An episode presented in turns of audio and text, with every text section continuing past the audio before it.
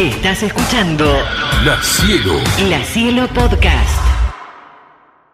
Entrenador de Boca, eh, ex jugador de obras sanitarias, ha estado mucho tiempo en Brasil, eh, es de mi generación, charlamos continuamente, Pichi, yo te cuento a veces la charla que tenemos con Carlos, eh, es eh, un entrenador que hace rato la viene remando, viene laburando, muy estudioso, eh, está pendiente de todos los detalles, eh, estuvo mucho tiempo afuera, como les contaba anteriormente, y hoy está en la Argentina ya hace un tiempo, eh, tiene varios títulos con San Lorenzo, muchos de los pibes de San Lorenzo de formativas que hoy están jugando Liga Nacional fueron reclutados por Carlos cuando estaba con Julio, cuando estaba con Gonzalo García, después fueron con Gonzalo García a Boca y a mitad de temporada Carlos se queda en el primer equipo y de un puesto difícil, duro, de mitad de tabla, lo lleva al equipo a la final. Lo presentamos al señor Carlos Duro. ¿Cómo te va, Carlitos? Buenas noches, bienvenido. Buenas noches, Diego. Para un abrazo para vos, para Pichi, para todo el equipo. Placer poder estar hablando con ustedes. Un poco extensa la presentación, lo, lo único de lo de jugador. Sí. Me parece que lo de jugador no, no, no va, me parece. Bueno, pero yo tuve la oportunidad de jugar al lado tuyo, te vi jugar y te tengo que nombrar. ¿Cómo no te voy a nombrar? Hicimos una etapa de formación, adolescencia juntos en un Sí. club como Obras Sanitarias y tenemos grandes recuerdos. Y bueno, vos tenías un poquito más de talento, lo mío era más, más obrero, más, qué mentiroso. más defensa, Qué más pase. ¿Sabes qué base Vos- que era? Qué mentiroso que es. Qué base que era. bien. Uf, no sabes qué va. Qué inteligente. Control, tipo Cerizola. No. ¿Eh? Así, a ese estilo. No, no, no, ni Te- comparación. Debería anotar más que Cerizola yo fue- seguramente. Bueno, sí. Cerizola fue profesional y era referente para nosotros. Era verlo Claro. jugar a él. Como- Totalmente. To- todos hemos pasado por esa etapa de ir a verlo a Pichi. Eh, bueno, ¿cómo estás ahora? Eh, ¿Cómo te sentís después de todo lo que pasó? ¿Por qué te lo pregunto? Porque yo tuve la oportunidad de hablar con vos después de la final, la cual fue dura, porque no, le gusta a nadie perder una final, pero con los días ustedes han recibido un reconocimiento que no se da muchas veces en los que son subcampeones o salen segundos, por lo que han hecho. Digo, ¿eso te tranquilizó? Eh, ¿Pudiste ver reflejado todo el laburo que se gestó a través del buen cuerpo técnico que tenés? Bueno, la temporada fue una temporada difícil, eh, como vos bien has relatado con este, la pérdida de mm, la salida de un amigo, de un entrenador como Gonzalo. Después el club se tomó un tiempo para analizar y veía que el vestuario estaba sano con nuestras relaciones. eh, los jugadores también expresaron la continuidad del, del staff, así que bueno, pudimos continuar. Creo que cada uno de nosotros ha puesto un poco de sí para entender que esos momentos adversos los deberíamos resignar cosas personales para poder salir adelante. Nos encontramos en una posición, como vos dijiste, de mitad de tabla y bueno, el equipo también con la vuelta a casa, ¿no? Con, con, con volver a la bombonerita, donde teníamos este, instalaciones de, primer nivel para trabajar. Eh, nosotros comenzamos la temporada entrenando en varios clubes, jugando en diferentes canchas y bueno, eso también fue un poco desgastoso para, para el, para el grupo y bueno, una vez regresando a la bombonerita creo que también fue un aspecto motivacional para todo el equipo y comenzamos a, a poder con- conseguir victorias y bueno, eso fue muy importante para escalar posiciones, terminar la quinta, en la quinta posición en la serie regular. Nosotros jugamos 54 juegos, en los cuales ganamos 35 y perdimos 19. Y desde enero jugamos 21 de local, en el cual perdimos solo 3, 2 en playoff. Así que creo que el final de la temporada fue buena. Por supuesto que estamos con bronca de no poder haber conseguido el título, pero bueno, una vez terminada la competencia, uno tiene que analizar eh, muy profundamente lo sucedido y creo que este, el hecho de nosotros haber eliminado Instituto con un, con un quinto juego, nosotros jugamos 16 juegos de playoff y 15 jugó 11, son 5 juegos menos. Y con la lesión de Mainoldi, que cambia tácticamente el juego en ofensiva, porque Traylor es un jugador diferente, ni mejor ni peor, sino diferente, que juega más con el balón en la mano. Y tácticamente Quinza tuvo un gran mérito para neutralizar nuestros puntos fuertes. Se los vio y asintiendo lo que vos comentás en cuanto a la cantidad de juegos, al equipo se lo vio cansado. Me parece que eh, lo, lo, hablábamos recién con, con Ramela, que habían logrado eh, que cada uno tome el protagonismo que correspondía, pero con como para mí Mainoldi era un pilar muy importante para este juego, para estos juegos.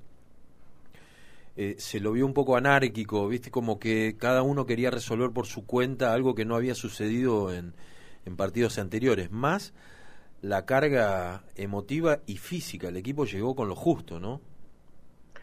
Bueno, hay dos aspectos que se reflejan en el cansancio, que son el aumento de pérdidas. Nosotros pasamos de 10.3 pérdidas en la temporada regular a 14. Aumentamos la cantidad de pérdidas y bajamos el porcentaje de tiro de tres puntos. En el juego que ganamos estuvimos en el 47 y en los juegos que perdimos en el 20%.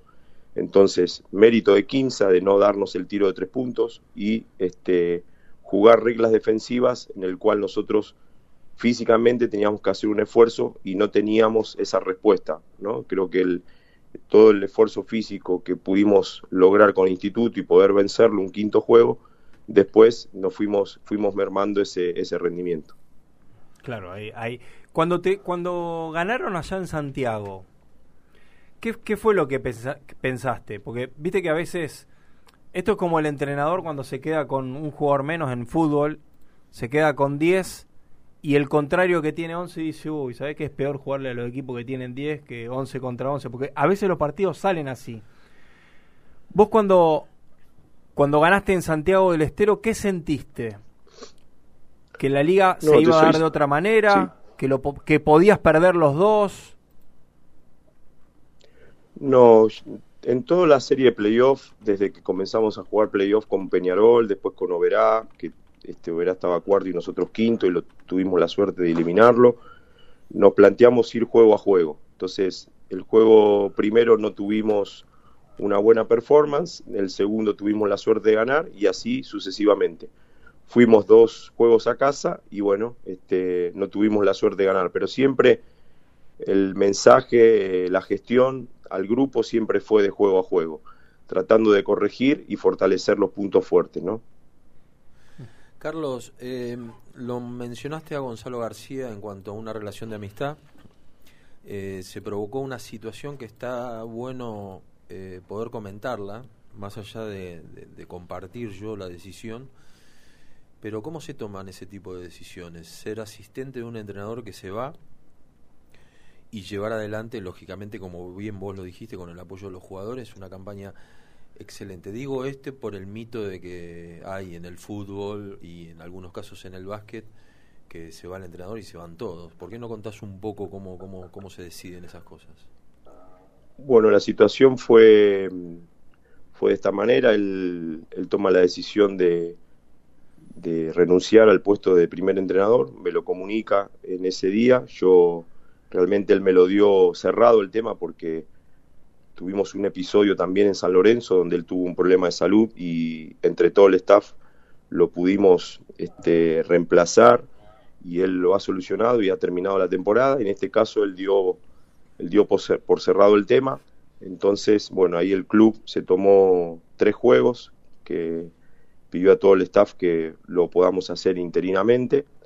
Y bueno, ahí tuvimos la suerte de poder ganar esos tres juegos. Y bueno, el, la institución abandonó la búsqueda de un, de un, nuevo entrenador y como te comenté anteriormente, entre todos la dirigencia, jugadores, este, veían que el vestuario estaba sano, que nuestro, nuestra relación estaba intacta y que bueno, era una decisión también de Gonzalo de, de salir del equipo, entonces se continuó con, con, ese, con ese mismo staff, no se sumó nadie nuevo y pudimos llegar este, con el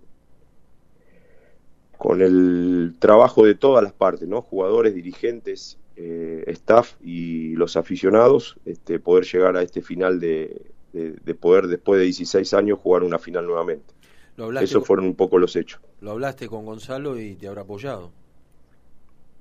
Sí, sí, él cuando, este, cuando él me comunica su salida, este, realmente como te comenté recién, intenté convencerlo, pero él ya tenía su decisión tomada y bueno, este, él apoyó eh, la continuidad, lo habló con Alejandro de Simone, que es el presidente de básquetbol, pero bueno, el club estaba en ese momento intentando en el mercado este, un nuevo entrenador y de hecho, bueno, después no lo, ha hecho y se ha, se ha salido del mercado y bueno, terminamos con el mismo staff toda la temporada. Hola Carlos, te habla Íñigo. Eh, yo quería comentarte el hecho de la bombonerita vuelve en un momento clave de la temporada para la- darle vuelta, ¿no? Se vuelve a sumar ahí a la gente a la cancha para poder animar, pero además de todo eso, una reforma de una cancha así quiere decir que la directiva a lo mejor está pensando en meter algo de importancia dentro del club al básquet también, ¿no? O sea, como darle un peso algo mayor. ¿Lo sientes así después de haber llegado además a una final nacional? Que eso de verdad da un peso al trabajo que se está haciendo. ¿Consideras que Boca está intentando, está experimentando para meter más dinero dentro de- del básquet? Bueno, Boca es un- una institución referente eh, en el básquetbol, es un club de fútbol con básquet a nivel nacional e internacional, es un referente. Boca ha tenido siempre grandes equipos, en temporadas ha invertido más dinero que en otras y en estos últimos tres años, bueno, se han conformado equipos de primer nivel. Nosotros jugamos eh, los dos años anteriores semifinal y este año la final clasificando a Liga Sudamericana y esta próxima temporada la Champions League. Entonces Boca está intentando con la gestión de Alejandro de Simone este, mantener el básquetbol en su primer nivel. Así que es importante para, para Boca y para todos los que trabajamos en el básquetbol porque se trabaja en una institución de primer nivel. Eh, Boca ha hecho ahora una obra importante con el cambio de piso, vestuarios nuevos, oficinas para los entrenadores, oficinas para este, la dirigencia, así que se trabaja con gran calidad a nivel europeo, así que estamos muy contentos de ser parte de esta institución. Yo, le yo te quiero contar, Carlos, que Inigo eh, es de Vasconia. Sí. Te lo, te lo quiero y te quiero decir, Inigo, ¿Qué? que Carlos estuvo a punto de ir a Vasconia. ¿Ah, sí? Uh, pero esta es una charla para otro programa. O sea, yo tendría una charla muy larga con Carlos entonces. ¿Eh? ¿En, en qué época fue esto? Bueno, primeramente contale, mi relación con, con Vasconia es el 2001-2002, yo trabajé como scout del, del Vasconia en, De yo Salazar. residiendo en Brasil por una relación con Alfredo Con Salazar. Alfredo, claro. Y bueno, en ese momento ellos ficharon a Tiago Splitter. Eso justo te iba a decir. ¿Fuiste la clave de fichar a, a Thiago Splitter? No creo que yo haya, sido la clave porque Alfredo ya lo, conocí, lo conocía y muy bien, eh, como así también a otros jugadores brasileros, como Marcelinho Huertas, que no lo ha, no lo ha fichado, lo, después lo, lo- lo tuvieron más adelante, pero no lo reclutaron ellos. Así que tuve la suerte de trabajar para el Vasconia dos años y lo que menciona Diego es más cercano, eh, donde, bueno, este, cuando Pa- Pablo, Pablo Prigioni era el entrenador jefe, este, Vos estabas en San invitación Lorenzo. Vos recién habías firmado Yo- con San Lorenzo, ¿te acordás?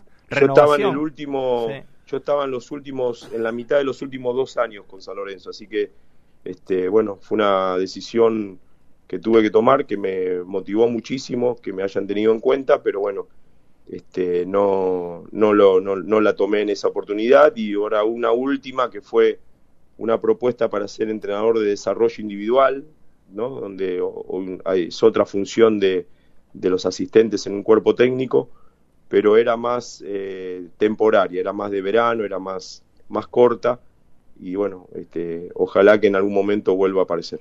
Sí, ojalá. Claro. O sea, aparte... No, pero eh, digo, viendo- tomó bien la decisión de Sí, quedarse. sí, sí. Mirá dónde llegó ahora. Tomaste ¿no? muy buena decisión, obviamente. Claro. Eh, yo, si tuviste algo que ver en la historia del fichaje de Thiago Splitter, te voy a dar la- las gracias toda la vida, por supuesto.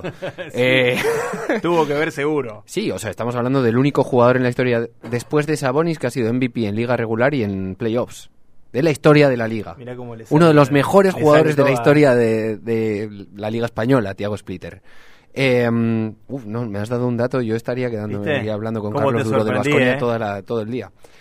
Eh, y bueno, hablando de Prigioni también, ¿por qué no vamos a hablar de Prigioni? Si justamente le llamó para intentar ser ayudante, ¿cómo ves el papel de Pablo en este momento? Después de que hayan pasado los años, esa primera experiencia no fue todo lo positiva que se esperaba, porque estamos hablando de uno de los armadores históricos de Argentina y del básquet español y europeo también seguramente, que luego no ha tenido ese paso a entrenador de forma tan sencilla como otros.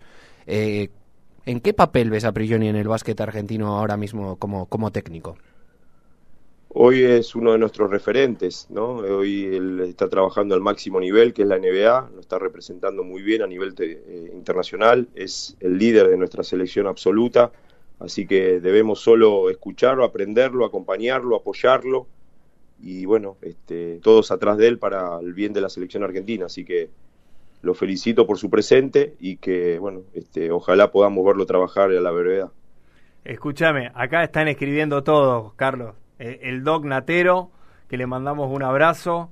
Eh, ¿Quién más? Bueno, Dieguito Filippi, eh, Marcelito también, el Pocho Peralta, Baldoni, Dani Baldoni. Bueno, está, toda la banda ex obras, del cual compartimos grupo y hemos jugado juntos y hemos pasado el Chaco también, que está en Chile, que hemos pasado un tiempo, un lindo tiempo juntos. Te mandan todos un gran abrazo. Cerizola, dale, pregunta. Le mandamos, le, mandamos, le mandamos, le mandamos un abrazo a todos. Es una, una linda amistad que guardamos desde la adolescencia. Muchos con otras actividades, pero con la pasión por el básquetbol siempre. Bueno, estamos hablando con Carlos Duro, entrenador principal de Boca Juniors, que salió segundo en esta última Liga Nacional. Carlos, recién le decías a Inigo o a, Diego también, o, te expresabas con que Boca tiene eh, una organización muy eh, parecida a cualquier club europeo de los cuales conoces y has recorrido. Eh, contame un poco cómo preparás el partido, cómo, cómo es el staff de ustedes, cómo son eh, las responsabilidades, los tiempos para una organización como la de Boca. Bueno, nosotros contamos, como te dije, y vos lo conocés muy bien porque fuiste parte de ella, con grandes instalaciones. Nosotros tenemos un microcine con 20 lugares, este, con alta definición donde vos podés escribir encima de la pantalla. Eh, Gonzalo Pérez, que es mi compañero de staff, eh, hace un trabajo de análisis de video impresionante. Eh, trabajamos con, hoy se trabajan con este, estadísticas avanzadas y con programas de, de informática avanzada donde te este, brinda toda la información de individual y colectiva del rival y bueno, son, eso, son todas inversiones que la organización hace, que nos, nos este, brinda esas herramientas para poder trabajar y que se la brindamos a los jugadores, ¿no? Hoy los jugadores, después cada entrenador tiene su dinámica, pero nuestra dinámica era que el video individual de los jugadores rivales, los jugadores lo reciben en su móvil y que el video colectivo, si es una semana larga de entrenamiento, donde tenés tres, cuatro entrenamientos, lo podés ir desglosando. Trabajamos mucho con el video en la cancha también, con una pantalla móvil. Entonces, bueno, son diferentes dinámicas que vamos utilizando, pero que el jugador al día del partido llega con toda la, información, como hacen los 20 equipos de la liga, algunos con más o menos herramientas, pero el entrenador argentino en eso es eh, súper detallista y por eso la Liga Nacional es muy escauteada y muy analizada por, por todos los entrenadores. ¿El video colectivo eh, plantean, plantean situaciones del rival y propias? Bueno, si hablamos, por ejemplo, ahora últimamente de lo que es etapa de playoff, tengamos en cuenta, agarremos la serie con Instituto, vos empezás el juego 1 con generalidades, con todos los sistemas, lo podés dividir este, en lo que es eh, el llegar jugando, lo que es el pick and roll en transición, lo que son los bloqueos indirectos, lo que son el uso del juego interior o el, este, los juegos de, bloqueo al balón o pick and roll. Lo vas, lo vas este, aglutinando de esa manera. Y, con el correr de los juegos, perdóname, lo van desarrollando en cancha. ¿Cómo? Perdóname que te interrumpí, lo van desarrollando en cancha esos aspectos. El juego 1 sí, el juego 1 sí, las generalidades y como te dije, si tenés tiempo de preparación, vas tomando un día, este, bueno, todos los sistemas de bloqueo indirecto, al otro día todos los sistemas de juego interior. Si no tenés tiempo, tenés que a veces seleccionar, vos sabés por estos programas de edición que yo te decía, cuáles son los sistemas o la tendencia del equipo, ¿no? Tiene claro. eh, 1.1 de de punto por posesión en ataque rápido. Bueno, entonces la tendencia de ese equipo es el llegar jugando y el bloqueo en transición. Entonces vos vas dándole importancia según el, perfil del rival. y después ya a partir de la serie, cuando ya empezás a, a jugar contra ese rival, ya vas con cosas específicas, ¿no? Dónde pudiste hacer daño vos, dónde te hicieron daño ellos, qué puntos a corregir, qué puntos a fortalecer. Ya entras en algo más específico y para que tengas en cuenta, eh, cuando llegas al juego 5, los jugadores ya no quieren ver más videos, ¿viste? Porque están un poco saturados de la información que le pasamos, que tratamos de ser justa, pero bueno, hay que, hay que hacerlo. Carlos, ¿tenés eh, contrato para la temporada 23-24? ¿Cómo, ¿Cómo se están manejando? ¿Qué es lo que pudiste hablar con los dirigentes? ¿Qué es lo que se puede conocer también de esto? Porque imagino que eh, también hay que preparar lo que viene. Bueno, mi vínculo terminó con el último juego de esta, de esta temporada. Eh, estamos hablando informalmente, no, no ha sido ofrecido formalmente el cargo y bueno, en, el, en la cuestión personal me, me, gustaría continuar, pero bueno, serán, dependerá de las, de, de las futuras este, conversaciones que tengamos con Alejandro de Simone y que, bueno, en lo, en lo personal sí, mi interés está en continuar. ¿Y, ¿Y, cómo la ves de, del otro lado? Digo, en lo que has charlado, en lo que por ahí podés intuir o, o en lo que te han dejado saber. Bueno, en nuestras, nuestras conversaciones informales ya este, comenzamos a hablar de, de, de posibles fichajes, ah. de, de, renovaciones, así que bueno, me considero que, que, soy una fuente de consulta y que me, me motiva eso a, a, poder continuar. Uh -huh.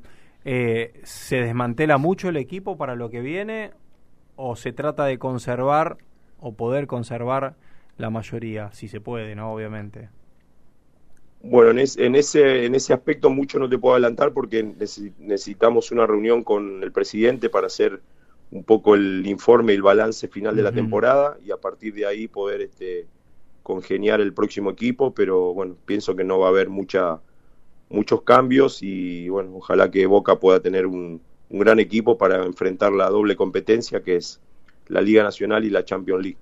Bueno, están de, están de festejo, digo, te, te, han invitado a asados. El otro día charlábamos algo de que estabas comprometido con algunos asados de boca ahí. Bueno, ayer se hizo una, una actividad muy importante con, sí. la, con los aficionados que fueron en, en, gran presencia a la bombonerita. Cada jugador y, y, y y integrante del staff y el presidente pudieron este, manifestar sus, sus palabras. Eh, luego hubo una, una, sesión de fotos generalizada, los hinchas pudieron este, participar y compartir con los jugadores en la cancha y terminada esa actividad fuimos a, un, a, un, a una parte del club de, de Quincho, ¿no? de, de otra instalación que tiene el club, que también utiliza el fútbol para un asado más privado con la familia. La, la, verdad que estuvimos compartiendo y pasando un gran momento. Y bueno, ahí también nuevamente cada jugador y cada, cada integrante del, del cuerpo técnico pudo manifestar su, su palabra de cierre de temporada, así que pasamos un lindo momento. Bueno, muchas gracias por estar con nosotros, Carlos, ¿eh? por este tiempo que nos diste, por eh, abrirte también eh, a, a, todo lo que te ha tocado vivir y, y a lo que viene más que nada. ¿eh? Ha sido un placer, Carlos. Abrazo grande. Placer fue mío, Diego, a, este, escuchar a, tus compañeros, a Pichi, que hace rato que no, no lo cruzo, lo, lo, considero y lo respeto muchísimo, así que nada, los felicito que estén hablando de básquetbol, que es la pasión de ustedes, y que les deseo el mejor éxito para el programa. Muchas gracias. Carlos, por cierto, si no sé, si puedes meter mano en algún fichaje más de Vasconia como Thiago Splitter, yo estoy encantado, ¿eh? O sea, eh, informa de esto a Alfredo, que me imagino que tendrás el contacto, y adelante con estas cosas porque dan títulos, verdaderamente dan títulos. Ojalá, ojalá Alfredo, yo hijo de español y con pasaporte español, así que este se va derecho. No, no, ganas siempre de... y y y sí, pero las ganas de un asado que tengo con Carlos son increíbles. Cuando quiera, decirle a, decirle a Diego que te traiga con la banda de los obreros que, que Uf, hablamos de básquet. Bueno, terrible, terrible. bueno, me va. La vas a pasar bien. Abrazo, Carlos. Saludos a todos. Gracias, Gracias por la comunicación. Ha Gracias. sido Carlos Duro, entrenador de Boca, subcampeón de la Liga Nacional. Tremendo equipo el de Boca, lo que ha generado en esta liga. La Cielo, La Cielo. La Cielo Podcast.